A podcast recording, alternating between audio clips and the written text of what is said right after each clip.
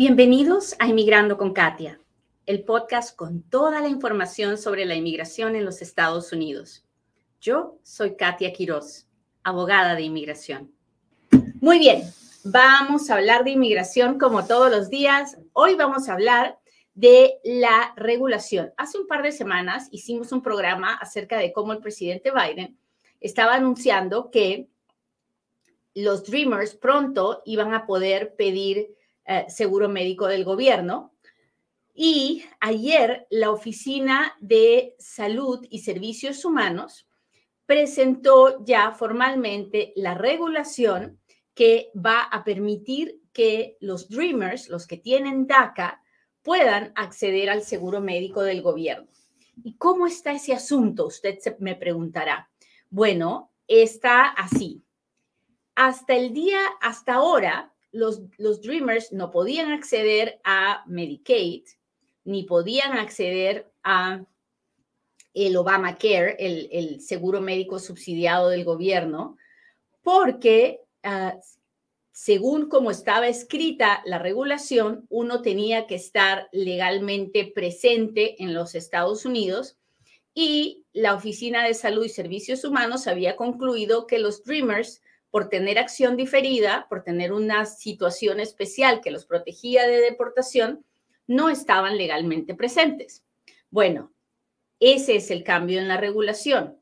El gobierno ahora ha dicho, vamos a cambiar la regla para que ya no sea que tengan que tener estatus, sino que simplemente en el momento que están aquí tienen esta legalidad. Y los Dreamers, mientras tienen la protección de DACA, están legales para propósitos de pedir el seguro médico. ¿Hasta ahí estamos claros? Si me está entendiendo, machúquele al botón de compartir y así me ayuda a que el papá, la mamá o un dreamer me escuche y diga, uy, qué buena noticia, Katia, porque la verdad es que sí me gustaría tener seguro médico. Usted no está para saberlo, ni yo para contárselo, pero resulta que 47% de los Dreamers que tienen un permiso de trabajo hoy en día no tienen seguro médico, porque en este momento la única forma que tienen de tenerlo es a través del trabajo o pagando de forma privada. Entonces, esto va a ayudar a que una mayor cantidad de Dreamers pueda acceder a este seguro médico. Así que quiero ver cómo a mi gente de TikTok, ¿dónde está? ¿Cómo está? Hola, Josecito, gracias por compartir. Muchos de ustedes me lo comparten y me ponen, ya lo compartí, muchas gracias. Hola, Alexander, qué bendición que estés aquí.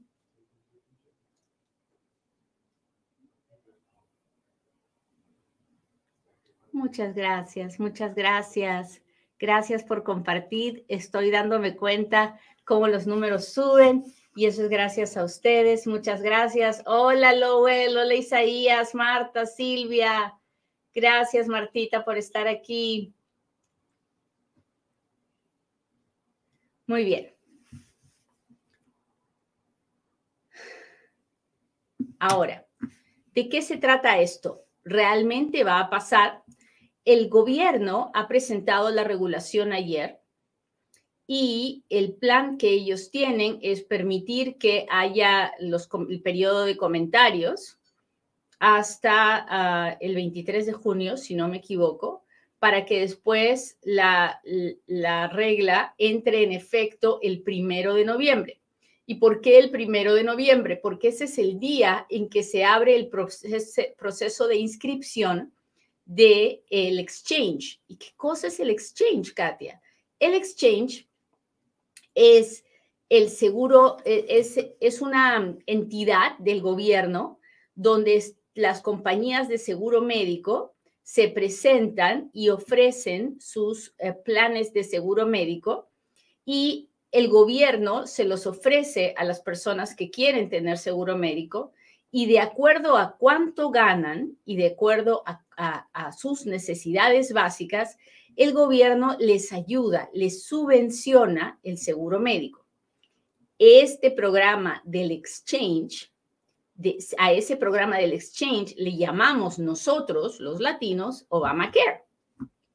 Entonces, el primero de noviembre, si usted tiene papeles, usted puede llamar al Obamacare y decir, oiga, quiero tener seguro médico. Y entonces le van a decir, ah, ok, ¿y cómo se llama? ¿Y cuántos años tiene? ¿Y cuál es su estatus legal? ¿Y cuánto gana? ¿Y cuánto ganan todos los que viven en su casa? Y de acuerdo al cálculo de cuánto dinero usted tiene, entonces el gobierno le dice, ah, entonces le vamos a dar tal plan y usted va a pagar 100 dólares al mes o usted va a pagar 500 dólares al mes, o sabe que usted no califica para un subsidio y su aseguranza son 800 dólares al mes.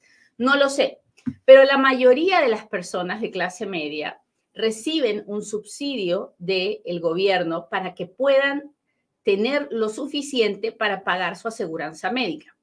Hasta este año, los Dreamers no calificaban para hacer esto. Entonces tenían, si querían tener seguro médico, o se los tenían que dar el trabajo o lo tenían que pagar todo de un trancazo directamente a la compañía aseguradora. Así que esto sería una bendición. Ese es el plan del gobierno. Ahora, ¿qué puede suceder que haga que esto no, no sea así, que, que la regla no, no entre en vigor? Bueno, solamente que hubiera alguna demanda de algún grupo antimigrante, ¿no? Y eso es lo que está por verse. Vamos a ver qué, qué es lo que pasa. Pero por ahora no pareciera que es un gran problema, no, no se ha escuchado que quieran atacarnos, pero hay que estar vigilantes. Así que, por otro lado, el otro beneficio sería para aquel dreamer que tiene una situación que lo lleva al hospital y que necesita Medicaid. ¿Y qué es Medicaid? Medicaid es el seguro médico para indigentes que tiene el gobierno. Si usted es una persona pobre, pobre porque no gana nada o porque gana por debajo del nivel de pobreza, entonces los servicios sociales del gobierno vienen a rescatarlo y le dan un seguro médico para, para poder ayudarlo en el momento de crisis así que en sus, en sus necesidades médicas, ¿no? Así que hasta el momento los Dreamers no podían acceder a Medicaid. Ahora se supone que después de que esta regla entre en vigor, así será. Así que ya el primer paso está dado. La, la regulación ya se presentó y ahora estamos en periodo de comentarios. Así que hay que esperar en Dios que así suceda. Si le gustó la noticia de hoy día, por favor, ya sabe lo que tiene que hacer. Ah, ayúdeme a compartirla con muchas, muchas, muchas personas. Y ahora sí, hágame sus preguntas, porque ahora es cuando Katia responde.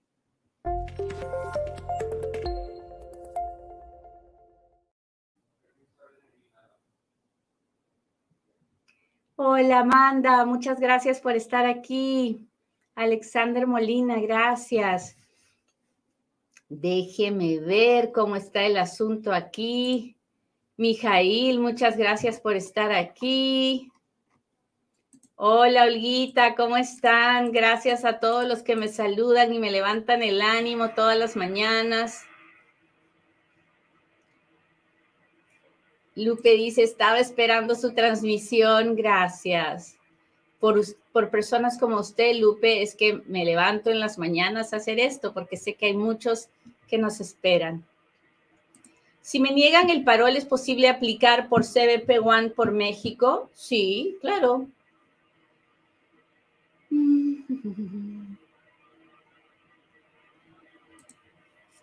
No introduje asilo y tengo antecedentes por violencia doméstica. ¿Qué puede pasarme? No lo sé tendría que hacerle muchas otras preguntas para decirle qué puede pasarle.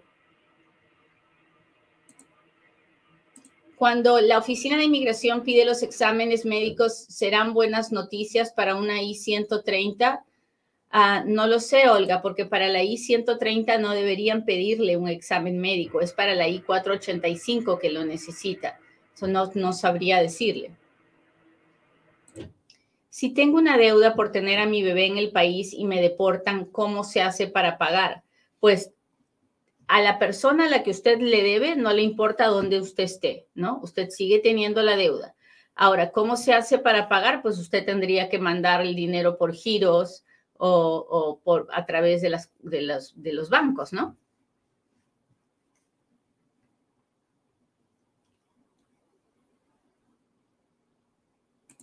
¿Se debe enviar copia del pasaporte con el paquete de ajuste de estatus? La respuesta es sí. Sí, debería hacerlo. Déjeme ver qué está pasando con mi gente de TikTok. Aquí estoy, muchachos. Gracias por estar aquí.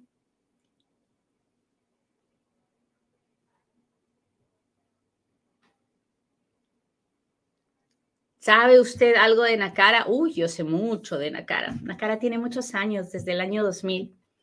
Ah, hola, Penayo, Penayo Handry.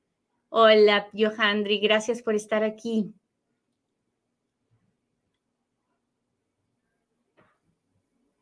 ¿Cree usted que es legal emigrar sin tener papeles? No, señor, de ninguna forma es una violación a la ley de inmigración y si yo pudiera y si tuviera el, poder de cambiarlo, lo haría. Creo que nadie debería venir indocumentado a los Estados Unidos.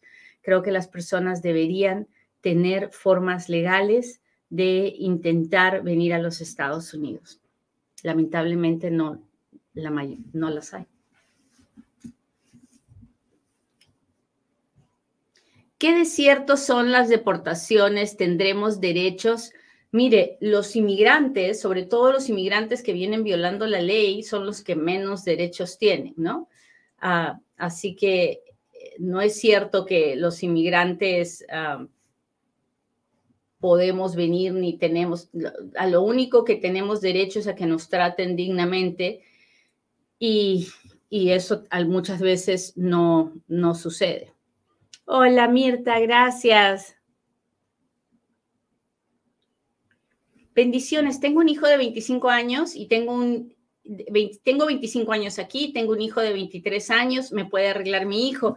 No lo sé, porque su hijo, lo que sí sé es que su hijo puede hacer una petición por usted, pero de ahí a que usted pueda arreglar depende de muchos otros factores, así que ah, no, no depende de su hijo. Déjeme ver. ¿Dónde está mi gente del Instagram? Ahorita voy a ver si tengo preguntas.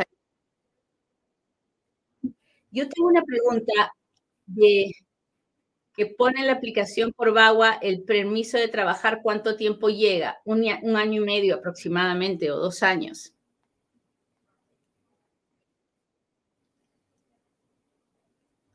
Hola, hola a todos los que me saludan. ¿Todavía están dando los taxes? Sí, si usted no los ha hecho, hágalos. Llame a Futuro Tax, 702-483-6555. Nosotros hacemos taxes todo el año. Y usted dirá, ¿pero por qué todo el año? Porque hay personas que no lo hacen cuando lo debieron hacer, nada más. Déjeme ver el Instagram. Ah, vamos a ver, acá estoy, acá estoy. Ah, sí, dice Cat, RMS dice, si mi novio es residente, ¿tengo permiso de salir del país y volver a entrar? No.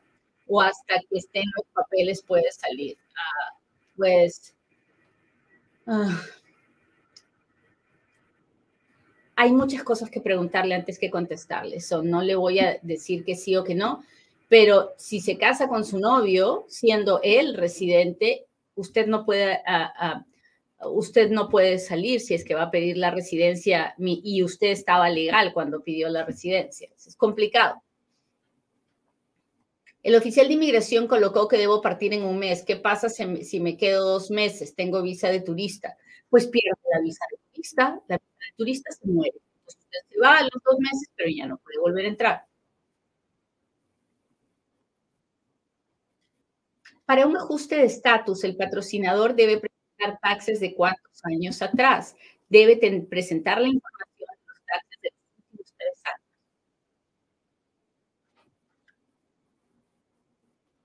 Tengo TPS, pero aún no ha llegado la aprobación de la extensión solicitada en octubre. ¿Debo esperar a que me llegue para solicitar permiso de viaje? No. No debo esperar que le llegue. ¿Por qué está tan demorada la residencia permanente de retiro de condiciones? Porque no hay suficientes oficiales de inmigración para procesarlas. Buenos días, saludos de Colombia. Hola, gracias por estar aquí. me aprobaron visa humanitaria. ¿Cuánto se tarda en responder después de equity? No entiendo, no entiendo qué es el equity, eh. Si mi esposo le llegó el 797 de aprobación de la 485, ¿en cuánto tiempo la llega la green card? Debería llegarle alrededor de la, misma semana o 15 días. Uh, un inmigrante que vive en New York puede viajar a Texas por avión. Si está indocumentado, yo no se lo recomiendo. ¿Cuánto tiempo toma a un ciudadano pedir a su madre viviendo en Perú? Ah, de dos a tres años.